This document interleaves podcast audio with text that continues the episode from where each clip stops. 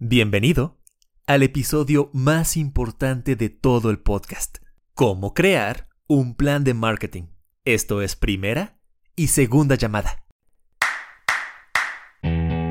Haré contigo una de las promesas más ambiciosas de mi vida. Voy a entregarte, de principio a fin, una guía paso a paso con todo lo que necesitas aprender sobre mercadotecnia en un solo podcast aprenderás de qué se trata realmente el marketing, sus técnicas, terminología y lo más importante, serás capaz de crear tu propio plan de mercadotecnia. Bienvenido a El Marketing hace al maestro, donde obtendrás el conocimiento para crear o hacer crecer tu propio negocio, porque en este programa sabemos que el marketing no es lo que hacen las empresas cuando son exitosas, es lo que hacen para volverse exitosas. Soy Francisco Domínguez Domínguez, profesional de la mercadotecnia, y con este método te resumiré mis años de experiencia. Quédate, es un placer para mí haberlo creado para ti. Tercera llamada, comenzamos. Este método es una recopilación, condensación o simplemente un resumen de todo lo que he aprendido en mi trayectoria en marketing misma que inicié profesionalmente en el 2011 en la ciudad de Panamá, trabajando en la empresa de consumo más grande del mundo, que en ese entonces se ubicaba en Costa del Este, aunque yo soy totalmente mexicano. Si bien sería demasiado ambicioso y desproporcionado decir que yo inventé este método, sí es un sistema que he resumido y que trata de poner sobre la mesa la manera más simple de comprender los conceptos de mercadotecnia y más importante aún, la manera más sencilla y barata posible de ponerlos en marcha para que tú y tu empresa salgan beneficiados de una de las herramientas más poderosas para crear negocios con éxito, el marketing. Esta metodología se basa fundamentalmente en la realización de preguntas en cada uno de los pasos que revisaremos, ya que, una vez formuladas, nuestro cerebro intentará dar con la respuesta y creará todo tipo de escenarios para llegar con la solución más satisfactoria. Y cuando encuentres una respuesta en la que tengas plena confianza de que sí podrá llevarse a cabo, en ese momento comenzarás con la ejecución. Se dice que hacerse la pregunta correcta es la mitad de la respuesta, y aquí te ayudaré a comenzar precisamente con las preguntas correctas para echar a andar tu maquinaria mental. Pero no solo eso, sino que también he incorporado las técnicas más efectivas del marketing que te llevarán a dar con la respuesta idónea para tu situación en particular. No tienes por qué incorporarlas todas. Recuerda que una estrategia se compone de diversas tácticas y tu trabajo es identificar aquellas que mejor se adapten a ti y a tus intereses e integrar principalmente las que mejor te funcionen. Y por favor, de la misma manera en que siempre se lo pido a mis estudiantes, permíteme ser muy enfático en este punto. Venimos a aprender cosas que funcionan. Me he tomado el tiempo de realizar este programa para ayudarte a ti universitario a aprender los conceptos más valiosos e importantes que algunas veces no te enseñan en la escuela. A ti emprendedor a tener un punto de partida y que arranques con ventaja sobre cualquier otro que desconozca o decida ignorar estos conocimientos. Y a ti empresario para impulsarte en momentos donde necesitas ideas para seguir haciendo crecer tu negocio y no dejes en manos de otros el 100% de la responsabilidad de esta parte tan importante del proyecto que llevas años construyendo. Y lo hago por una simple razón, los necesitamos a todos ustedes. El mundo se beneficia de cada uno de ustedes trabajando a su máximo potencial, con estudiantes que se toman en serio su carrera y aportan a la sociedad profesionales más serios y comprometidos para entregar resultados. Se beneficia de emprendedores que generan empleos y riqueza para sus comunidades y por supuesto, se beneficia de tener empresas consolidadas que traigan estabilidad y bienestar a todo un país. Así que este podcast es mi diminuto granito de arena para tratar de encaminar por la ruta correcta a cualquiera que se haya tomado el tiempo de escuchar estos episodios para que en un futuro no muy lejano todos como sociedad estemos disfrutando los frutos de grandes ideas que fueron bien pensadas y bien ejecutadas. Y especial para que tú estés gozando de la satisfacción de haber logrado el éxito en tu proyecto. La intención de este podcast es llevarte a través de todo ese proceso. Ahora sí, vamos al método. No te preocupes si quieres conocer más sobre algún punto en específico, ya que en futuros capítulos vamos a profundizar en todos y cada uno de los pasos. Paso número 1. Análisis de la situación actual. Objetivo principal. ¿Qué quiero obtener de las personas y qué les voy a ofrecer a cambio? El primer paso se trata de definir en qué punto del viaje se encuentra tu idea, emprendimiento o proyecto social. ¿Estás en una fase de experimentación? ¿Es una idea ya validada por el mercado? Recuerda que aprendimos cómo validar ideas de negocio en el episodio número 2. ¿Estás en una etapa de crecimiento, en madurez o incluso en declive? Hay muchísimos puntos donde podría estar situado tu plan, desde ni siquiera tener una idea de negocio hasta tener una empresa ya establecida cuya prioridad se centra en mantener su cuota de mercado frente a la competencia. Ahora bien, también será importantísimo que definas cuáles son tus motivaciones para crear un negocio o un proyecto social. Hablamos sobre esto en el episodio número 3, pero también nos vamos a asegurar de que le estamos mejorando de alguna forma la vida a nuestros clientes a través de los productos o servicios que le ofrecemos. Pensaremos acerca de nuestro posicionamiento en el mercado, es decir, la forma en la que queremos que piensen al oír el nombre de nuestra empresa. La mercadotecnia se trata del mercado, y dado que éste se encuentra conformado por personas, entonces la mercadotecnia se trata de personas. Es por eso que será fundamental definir quién es la persona ideal que deseo que adquiera mis servicios, es decir, quién es mi cliente ideal. Aquí nos adentraremos en el mundo del buyer persona, una representación semificticia del tipo de persona que quiero atender, que nos ayudará a transformar la frase mi segmento de mercado son hombres mexicanos de 25 a 35 años de edad con un nivel socioeconómico C+, solteros, consumidores de las principales redes sociales, etcétera, etcétera y convertirlo en mi cliente ideal es Pablo, un joven de la Ciudad de México que trabaja como gerente de ventas en su empresa. Es alegre, fiestero y goza de mucho tiempo libre que disfruta pasar jugando videojuegos con sus amigos y compartiendo memes en Facebook. Es mucho más poderoso y tangible pensar en Pablo que pensar en un segmento poblacional. Así que, dentro del paso número uno, no solo crearemos y validaremos una idea de negocio, sino que también definiremos a nuestro cliente ideal. Vamos a definir a nuestro buyer persona. Continuando con el primer paso, ya que tengamos un grupo de personas que queremos atender y que hayamos creado algo para ellos, vamos a definir qué hace que mi solución sea diferente para cierto tipo de necesidades, ya que no es lo mismo resolver la necesidad de comer ensalada para personas que solo la quieren dentro de una bolsa de plástico y no les preocupa el impacto ambiental que eso provoca, que resolver la necesidad de comer ensalada a través de un restaurante que las prepara con ingredientes frescos o de una empresa de comida a domicilio que use empaques biodegradables y tenga prácticas sustentables. A pesar de estar ofreciendo la misma solución que son las ensaladas, cada una lo hace a su modo y por lo tanto están dirigidas a diferentes nichos de mercado. Un nicho es un grupo de personas que definen el placer y el dolor de maneras muy similares.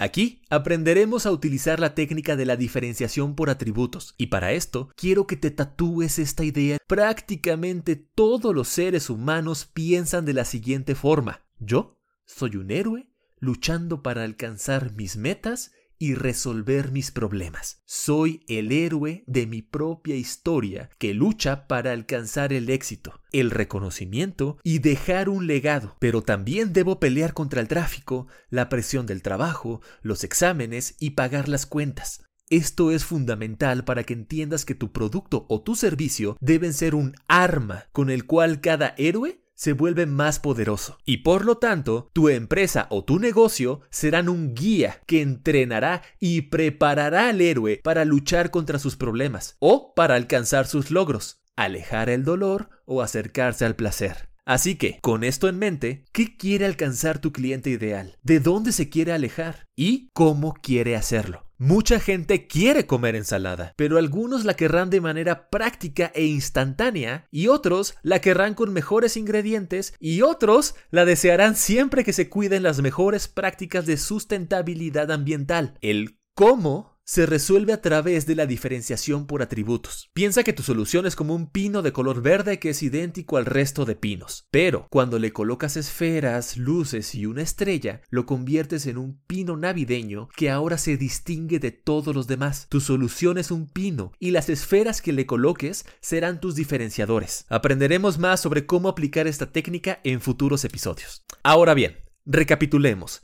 Tienes un grupo de personas que deseas atender. Tienes una solución para ellos y le has asignado atributos de valor que la hacen diferente del resto de soluciones similares. ¿Qué sigue ahora? Comprobar que ese grupo de personas quieren, desean o necesitan tanto tu solución que están dispuestos a pagar por ella. ¿Cómo se hace esto? Ve al capítulo número 2 del podcast y apréndelo ya mismo. Y una vez que tengas un producto validado y un público perfectamente definido, habrás terminado exitosamente con el paso número 1. Y recuerda que no todos los proyectos deben convertirse en empresas internacionales con facturación billonaria y la celebración de un evento anual que genera la atención de todos los medios. Y eso está bien, cada quien debe proponerse sus propias metas y para ello está el siguiente paso.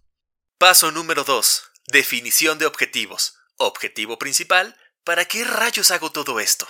¿Qué quieres? Tan simple y tan complicado como eso. ¿Para qué quieres poner una empresa? ¿Deseas ser multimillonario, rico, generar ingresos estables? ¿Quieres desarrollar una organización no gubernamental reconocida internacionalmente? ¿O ¿Te gustaría ser un albergue que protege a 100 perritos en tu ciudad? Cualquiera que sea tu objetivo, tienes que saber que es totalmente perfecto por el simple hecho de que es tuyo. Si arrancas un proyecto por tu cuenta, créeme que ya formas parte de un selecto grupo de personas que deciden tomar una parte de su destino en sus manos, ya sean sus ingresos, sus actividades diarias o bien resolver un problema poco atendido y hacerlo a su manera. Un negocio es una manera de acelerar el proceso hacia conseguir algún algunos de tus propósitos, ya sea que desees tener mayor ingreso económico o bien que quieras disfrutar de flexibilidad para combinarlo con tus pasatiempos o tener más tiempo con tu familia. Por lo que sí o sí debes saber y definir hacia dónde te diriges, cómo sabrás que has llegado y qué harás una vez que estés ahí. Para ello, aprenderemos técnicas que son usadas por empresas como Google y LinkedIn o LinkedIn para establecer sus propias metas organizacionales, así como otras herramientas para identificar los diferentes tipos de objetivos de negocio que podrías estar buscando. Una de estas herramientas son los OKRs, Objectives and Key Results, una técnica que se basa en definir de la construcción de una visión simple, por favor, nada de visiones del tipo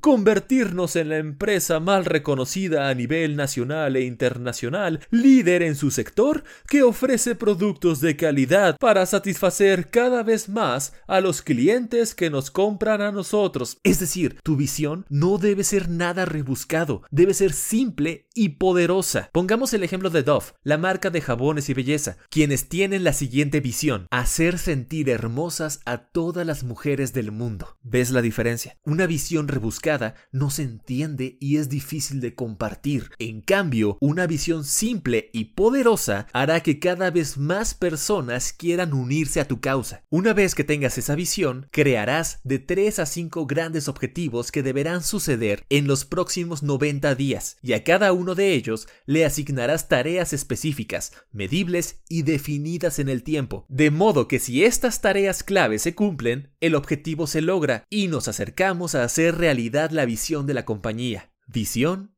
objetivos y resultados clave. Y una vez que sepas el lugar hacia donde vas, podrás comenzar a invitar a las personas a unirte al viaje contigo. Paso número 3. Alcanzar y llegar a las personas. Objetivo principal.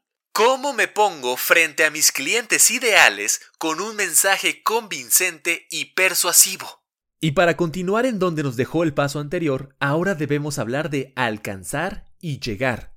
No, no se trata de un error, sino que en esta parte del camino nos debemos preguntar, ¿cómo alcanzo físicamente a mi público objetivo? Es decir, ¿cómo le voy a hacer para poner mi mensaje frente a sus ojos? E igual de importante, una vez que lo haga, ¿cómo les voy a llegar emocionalmente? ¿Cómo voy a lograr que mi mensaje sea relevante, convincente y que detone una acción por parte de nuestros futuros consumidores. Naturalmente en este punto estamos hablando de publicidad, cuyo objetivo es crear y colocar mensajes persuasivos en la mente de cierta audiencia objetivo, es decir, aquel grupo de personas para quienes nuestra empresa podría serles particularmente útil o deseable. Y para lograrlo hay que preguntarnos, ¿quiénes son estas personas? ¿Cuáles son sus motivaciones? ¿Qué hacen en su día a día? La primera pregunta ya la debimos haber contestado en el paso número uno. Es el buyer persona. La segunda nos dará la clave para saber por qué alguien querría comprar nuestro producto o adquirir nuestro servicio. ¿Realmente contratan los servicios de una lavandería? ¿O más bien están comprando la libertad de dos horas extra en un fin de semana para divertirse en familia? ¿La gente quiere pedir comida a través de una aplicación en sus teléfonos? ¿O más bien desean evitarse la tarea de comprar ingredientes, cocinar y lavar platos? Y una vez que tengamos claros los verdaderos motivos, podremos usarlos para crear grandes mensajes publicitarios. Porque en nuestro mundo no basta con que una afirmación sea verdadera, debe ser presentada como tal. La importancia de la tercera y última pregunta radica en que una vez que sepamos cuáles son los hábitos en la vida de un miembro de nuestro mercado meta, podremos decidir en qué queremos invertir. Pasa más tiempo revisando Facebook o Instagram, lee revistas especializadas o se informa normalmente con el periódico. Transita por la avenida principal de su ciudad para llegar a su empleo o es alguien que solo sale los fines de semana al estadio para animar a su equipo. Las respuestas son oro molido, pues nos dirán en qué medios debemos colocar el mensaje que hemos creado, ya sean vallas publicitarias, espectaculares, radio, pauta digital, patrocinios o el medio que sea. Siempre será dinero bien invertido si nos aseguramos que esos medios son consumidos por las personas a quienes queremos hablarles. Y solo existen dos formas de presentar estos mensajes. Interrumpirte de lo que estás haciendo o bien ayudarte con lo que estás haciendo. Estos dos momentos han sido bautizados como outbound e inbound aunque Seth Godin les dice marketing del permiso y marketing de la interrupción. Un ejemplo clásico del outbound es la publicidad en televisión. Tú estás muy feliz viendo tu programa favorito cuando de repente se interrumpe para ir a comerciales y te sale un anuncio que dice, recuerda que hoy es martes de frutas y verduras. Y aunque no estás pensando en eso, tú agradeces por el recordatorio porque ya no tienes fresas para tu desayuno de mañana y vas a comprarlas. Y un ejemplo de inbound es estás planeando las vacaciones familiares, entras a Google y buscas vuelos baratos y en ese momento te aparece un anuncio que ha sido pagado que dice, aquí encontrarás los vuelos más baratos para tus próximas vacaciones. Haces clic y continúas con tu búsqueda. Tú estabas buscando vuelos baratos y una publicidad que fue pagada para aparecerte en el momento exacto te ayudó a encontrarlos. Y para que estos mensajes logren su objetivo, aprenderemos sobre los seis principios de la persuasión de Robert Cialdini, que aparecen en su brillante libro Influence o Influencia. Los seis principios son reciprocidad, escasez, autoridad, coherencia, simpatía, y conformidad social. Crear mensajes poderosos con un público perfectamente bien definido y colocado en los lugares ideales es todo un arte. Sigue visitando el podcast, pues en el capítulo destinado a hablar sobre este punto aprenderás cómo convertirte en un artista de la publicidad. Paso número 4. Customer Journey. El viaje del consumidor. Objetivo principal, ¿Qué camino seguirán mis prospectos desde no saber que existo hasta convertirse en clientes leales a mi negocio? Felicidades. Has llegado hasta aquí con una idea de negocio validada. Descubriste a personas dispuestas a pagar por ella y las has convencido a través de tus mensajes publicitarios. ¿Y ahora qué? Exactamente para qué querías captar su atención. Entramos en la fase del viaje del consumidor, más conocida como Customer Journey. Y para resolver nuestra pregunta principal y gran objetivo de este paso, nos ayudaremos de las cinco fases típicas para lograrlo. Si bien cada industria es distinta y por tanto sus viajes podrán adoptar más o menos fases, estas son las cinco etapas tradicionales. Conocimiento de marca o awareness, consideración, compra, entrega del producto o servicio y fidelización. El viaje del consumidor es fundamental estudiarlo y comprenderlo al máximo, pues nos enseña que no todas las personas a las que les hablamos se encuentran en el mismo lugar, porque algunos no nos conocen, otros son clientes primerizos y otros tantos son clientes súper leales que nos usan recurrentemente y además nos recomiendan entre sus amigos y familiares. Por lo tanto, debemos tratarlos a cada uno como segmentos diferentes con estrategias diferentes. A los primeros queremos convencerlos de que nos compren por primera vez. A los segundos que estén satisfechos con su compra. Y a los últimos que sigan teniendo razones para amar a la marca. Las mejores empresas tienen perfectamente dominado este punto e incluso categorizan a sus clientes con base en su nivel de compra. Algunos les otorgan tarjetas de lealtad para reconocerlos, acceso a servicios premium o bien simplemente les hacen algún obsequio de vez en cuando. También centran sus esfuerzos de marketing con objetivos diferenciados. Por un lado, crean promociones para animar a cierto segmento a probarlos por primera vez y por el otro, implementan tácticas para aquellos quienes ya les compraron, pero que tengan razones para volver a adquirir sus servicios lo antes posible. Como vemos, no podemos tratar a todo nuestro mercado meta como uno solo, sino que hemos de trabajar para cada uno de ellos con base en la etapa del viaje en la que se encuentren. Un viaje que es diseñado por nosotros como profesionales del marketing y que culmina con la creación de una relación a largo plazo con nuestros clientes, donde ellos obtienen algo que quieren, desean o necesitan y a cambio nos confían su dinero, con el cual podemos seguir existiendo para llevar soluciones a más personas. Todos ganan. Paso número 5. Estrategia de conversión. Objetivo principal. ¿Cómo voy a convertir a personas interesadas en clientes? Y llegamos a una de las mejores partes del proceso, ya que aquí materializaremos todos nuestros esfuerzos y finalmente conseguimos que los prospectos se conviertan en clientes que pagan. Este punto merece su propio apartado, ya que no solamente hablaremos de cómo conseguir una venta, sino que se trata de hacer que las personas avancen a través de todos los pasos del Customer Journey y para ello haremos uso de la herramienta del funnel de conversión, también conocido como funnel de ventas o embudo de ventas. Aprovecho este punto para mencionar que a los profesionales del marketing tradicionalmente nos encanta combinar palabras en inglés y en español. Esta herramienta nos ayudará a medir nuestro desempeño haciendo que las personas avancen del punto de consideración al de compra, o bien que pasen de ser clientes de una sola compra a convertirse en clientes recurrentes. No solo eso, sino que también nos ayuda a calcular cuántas personas interesadas necesito para generar una venta y cuánto me representa eso en inversión publicitaria. Este último punto se conoce como costo de adquisición por cliente, pero ya llegaremos a eso. De 100 personas interesadas en mi producto, ¿cómo logro que 10 se conviertan en clientes leales? ¿Cómo le hago para lograr el mismo resultado con menos inversión en publicidad? ¿De qué manera puedo obtener más provecho de la misma inversión en comunicación? Todas esas son las preguntas que debemos realizarnos al momento de establecer una estrategia de conversión, donde el objetivo elemental es hacer que las personas avancen a través de todo el viaje del consumidor, ya que ellas no lo harán por sí solas, deben tener motivos para querer hacerlo y para lograrlo podemos influenciarlas positivamente. Convertir personas en clientes leales. Eso es lo que vamos a conseguir diseñando nuestra estrategia de conversión. Paso número 6. Entrega de valor. Objetivo principal. ¿Cómo le cumplo a mi cliente la promesa que le hice de la forma más conveniente para él o para ella?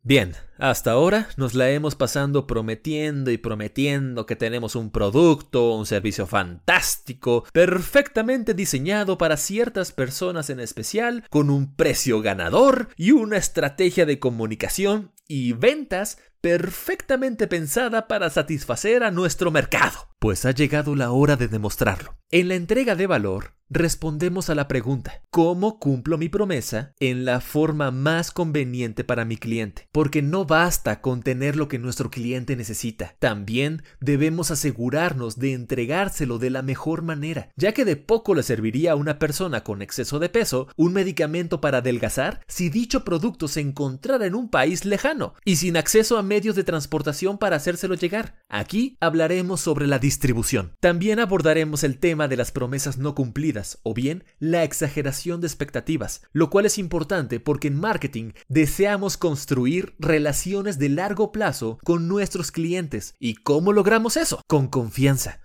Si no podemos crear una relación basada en la confianza entre clientes y empresa, sencillamente no vamos a alcanzar el objetivo principal de la mercadotecnia, que es la fidelización. Así que, ¿confiamos en las empresas que no cumplen sus promesas? Creo que la respuesta es muy obvia, y por ende, la tremenda relevancia de abordar este punto como un segmento individual de la estrategia, puesto que entran dos factores relevantes, expectativas y realidades. Expectativas son todo aquello que nosotros mismos prometemos en, nuestras campañas de publicidad y comunicación. Somos nosotros los que decimos que tenemos el mejor sabor de la región, 100% de efectividad comprobada. Nadie tiene mejores precios. Y si bien esos mensajes pueden llegar a ser atractivos, de nada servirán si después no somos capaces de cumplirlos. Y realidades son lo que sí podemos entregar. Llegamos en 30 minutos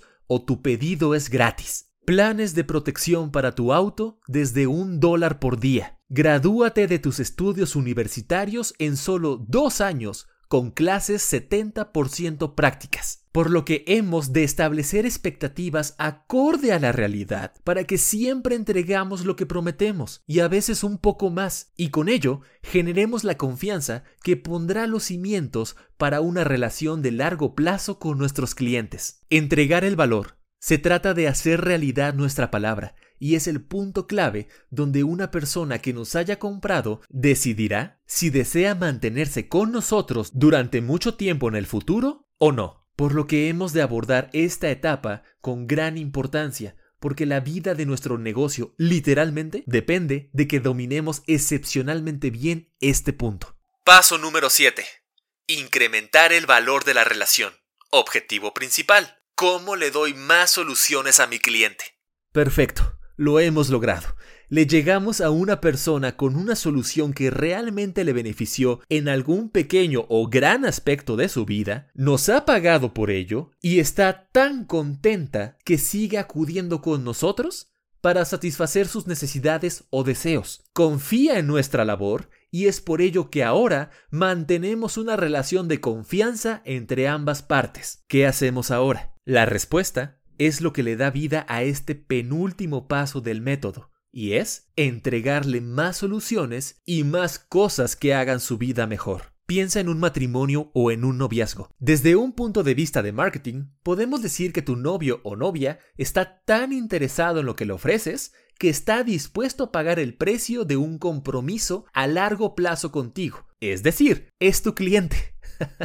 Eso sí, un cliente muy amoroso. Pero, ¿qué distingue a los noviazgos duraderos y exitosos de aquellos que terminan a los pocos meses de haber iniciado? Si bien hay muchos factores involucrados, uno de ellos es que los noviazgos exitosos incrementan el valor de su relación. Cada vez conocen más el uno del otro, han creado recuerdos juntos, han compartido experiencias, viajes, restaurantes, amigos, películas, series, y todo eso genera un mayor nivel de confianza. Se cuentan chistes que solo el otro entiende, aprenden cómo consentirse y hacerse felices mutuamente. Es decir, han creado una relación más valiosa el uno con el otro de lo que era al principio, cuando iniciaron su noviazgo. Y lo mismo debemos hacer las empresas con nuestros clientes. No basta con que nos den el sí, que sería el equivalente a la primera compra sino que debemos cultivar y hacer crecer la relación, ya que en el marketing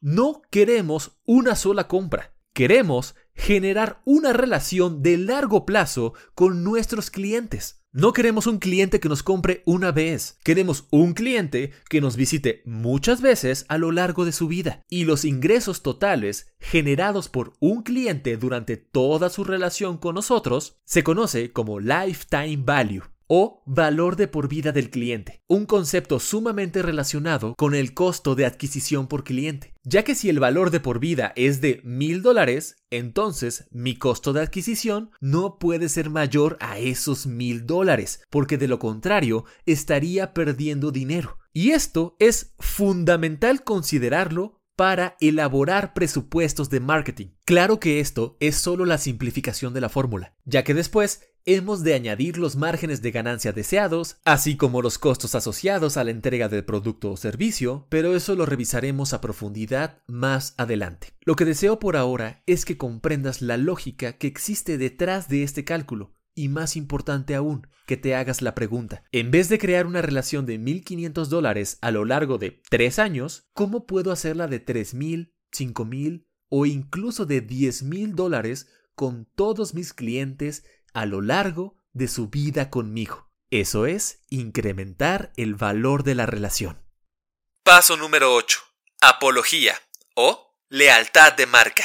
Objetivo principal convertir a mis clientes en mis vendedores. Finalmente, después de un camino largo, después de un proceso que requirió de toda tu creatividad, estudio e inteligencia para poner en práctica diversas hipótesis con el fin principal de llegar al mercado y ofrecer algo importante a las personas allá afuera, después de todo eso, has conseguido crear un cliente leal a ti, leal a tu producto, leal a tu servicio y leal a tu marca. Esa persona es alguien que te brinda su confianza porque le gusta tu manera de hacer negocios. Reconoce que lo has estudiado bien, que lo conoces y sabes qué le gusta y cómo ofrecérselo. Es alguien que se vio expuesto a tu mensaje en los lugares que él más frecuentaba y que le gustó tanto la forma en que le transmitiste tu propuesta que estuvo abierto a darte una oportunidad de cumplir con tu palabra para descubrir que tenías todo